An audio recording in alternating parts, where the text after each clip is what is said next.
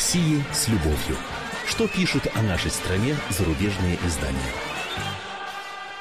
Здравствуйте, в студии замредактора отдела политики «Комсомольской правды» Андрей Баранов. Ну, как обычно, я знакомлю вас с обзором наиболее интересных публикаций в иностранных СМИ о нашей стране. На этой неделе к традиционным сводкам с политических и военных фронтов Украины добавилась еще одна важнейшая новость о событии, которое, наверное, имеет все шансы стать историческими с точки зрения глобальной геополитики.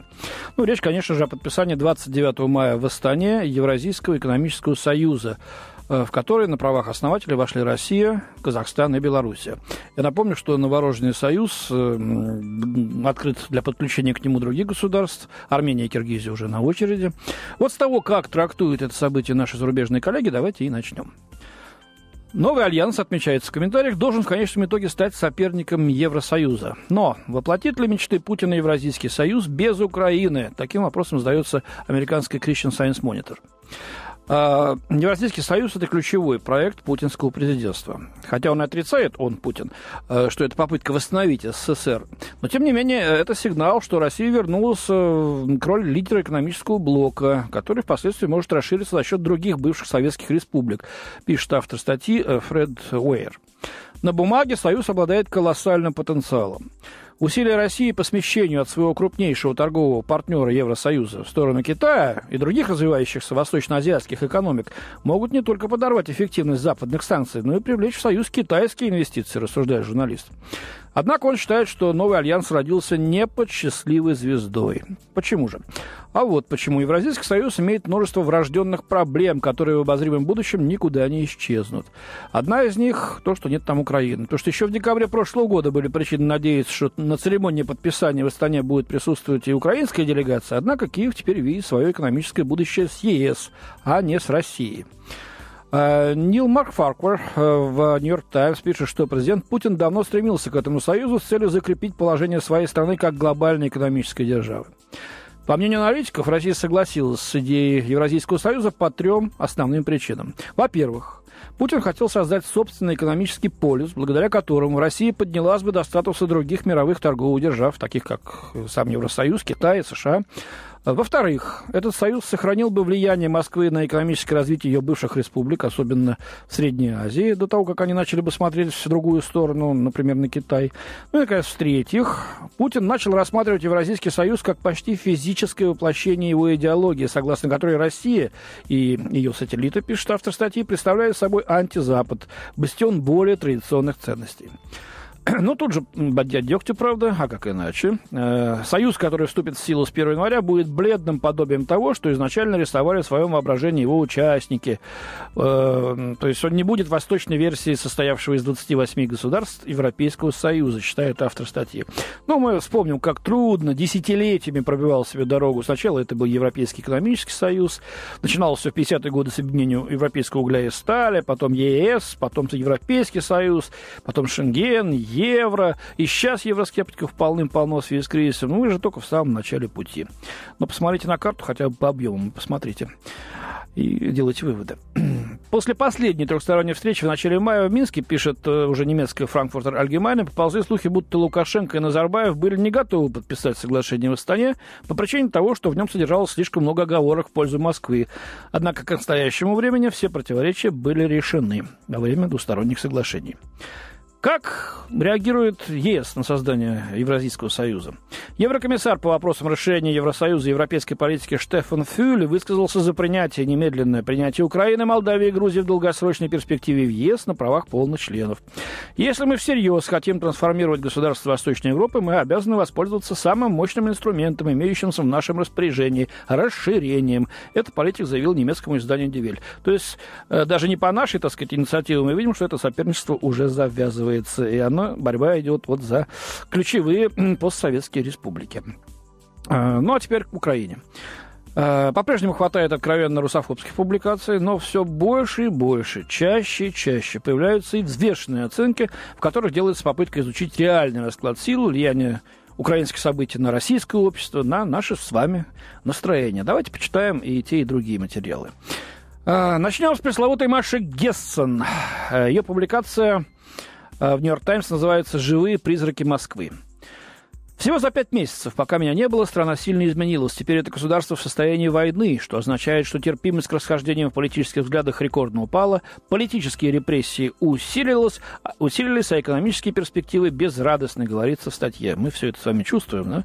что политические репрессии усилились. Вот вчера на Маяковке впервые за долгие годы 31 э, мая было отмечено без всяких репрессий и задержаний. По словам Маши Гессен, в Москве появился новый эфемизм. Какой у тебя месяц? В смысле, на какой месяц у тебя назначено собеседование в израильском посольстве для получения предварительных документов, необходимых для иммиграции, поясняет автор. Об этом говорят все. Ну, вот, честно говоря, уважаемые радиослушатели, признайтесь, для вас это действительно актуально? Вы и впрямь друг друга спрашиваете, какой у тебя месяц-то собеседование в израильском посольстве, чтобы уехать? Вот, а Маша Гессен пишет, что это вот в Москве новый эфемизм. Э, не у всех есть еврейские корни, продолжает она, и не все хотят жить в Израиле, так что обсуждаются и другие варианты. Например, Латвия, страна ЕС, которая дает вид на жительство в обмен на относительно умеренное вложение в недвижимость там очень русских любят. Автор статьи перечисляет своих знакомых, собирающихся эмигрировать. Один из них ресторатор, хочет открыть заведение в Лондоне. Другой тележурналист, проходит собеседование в качестве вашингтонского корреспондента украинского телеканала. Третья только что получила украинский паспорт. Вот Посмотрите, какие, куда эмигрируют-то из России потоками. Все знакомые Маша Гессен. Ну, ребят, с катертью дальний путь стелится, как в известном мультике-то да? У нас никто никого не задерживается, не нравится, уезжайте. Вы скучаете, возвращайтесь. В России граница открыта, в отличие от украинских, кстати говоря. Ну, а наша Маша продолжает. Единственным человеком, который не говорил со мной об эмиграции, была моя подруга-активистка, которая последние два месяца координировала еженедельные опросы общественного мнения на улицах о политике президента Путина на Украине, пишет Гессен.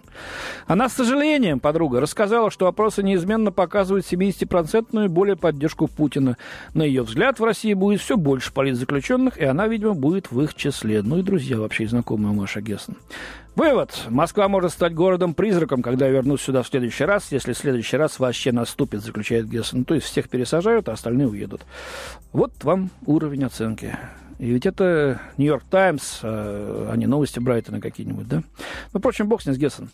А, Линус Шопфер из немецкий Tagesанzeiger публикует интервью с немецким же историком, автором истории Советского Союза Гельмутом Альтрихтером. На мировоззрение Путина наложил отпечаток советский патриотизм, полагает историк. Он всегда считал себя слугой государства, не обязательно социализма, но российского государства. У Бориса Ельцина ведь не было своих рецептов, он их скопировал на Западе.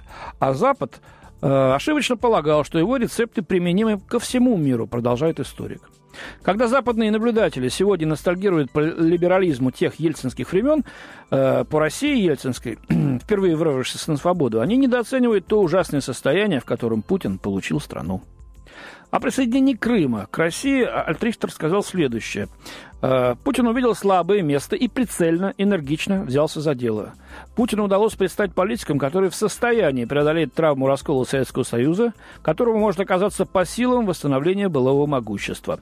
Э, слова «былое могущество» газета берет в кавычки, но мы-то можем это и без кавычек собственно говоря, воспринимать. Путин знает, дальше цитирую, что сталинизм он себе позволить не может. Не может позволить даже его видимость сталинизма. Но в среде интеллектуальной элиты чрезвычайно широко распространено стремление к тому, чтобы коллективизм, чувство солидарности снова стали сильны. Правда, у экономической элиты несколько иной взгляд на эту проблему, так сказать, с иронией, говорит собеседник Тагестен Ценкер. А, единодушную поддержку находит, пожалуй, лишь с точки зрения, что Россия должна стремиться к возвращению геополитической значимости, которая была у страны при советской власти. Вот такое мнение мнение достаточно взвешенное. И в завершение еще одно мнение на эту же тему. Э, французский историк, довольно известный, кстати говоря, историк литературы и славист, хорошо знающий русский язык, э, Жорж Нева в очередной раз ездил в Москву, чтобы разведать настроение москвичей в свете кризиса на Украине. Ну и впечатление от поездки он написал в статье для газеты «Лете».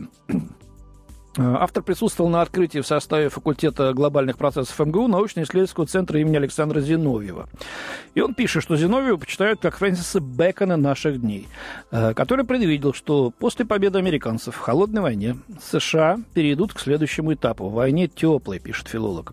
Он приводит мнение, что текущий украинский кризис, раздуваемый Штатами в попытке ограничить Россию на постсоветском пространстве, имеет все шансы превратиться в крупное геополитическое поражение США. Пока что результатом стало не вступление Украины в ЕС и НАТО, а кризис украинской государственности и возвращение России в Крым. Как видим, новая идеология теплой войны, в отличие от российского национализма, Э, воспринимает текущую ситуацию как выигрышный для России этап, анализирует обстановку француз.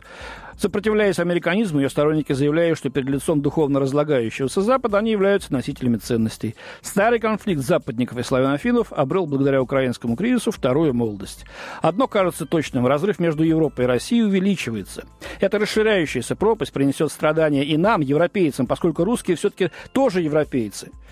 Э, жители русской Европы, раскинувшись от Калининграда до Владивостока, европейцы быстро почувствуют потерю этой призрачной и гигантской конечности, которая протянула их до самого Тихого океана. Вот у меня на сегодня все. До свидания. В студии был замредактор отдела политики «Комсомольской правды» Андрей Баранов.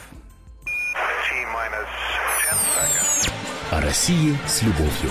Что пишут о нашей стране зарубежные издания?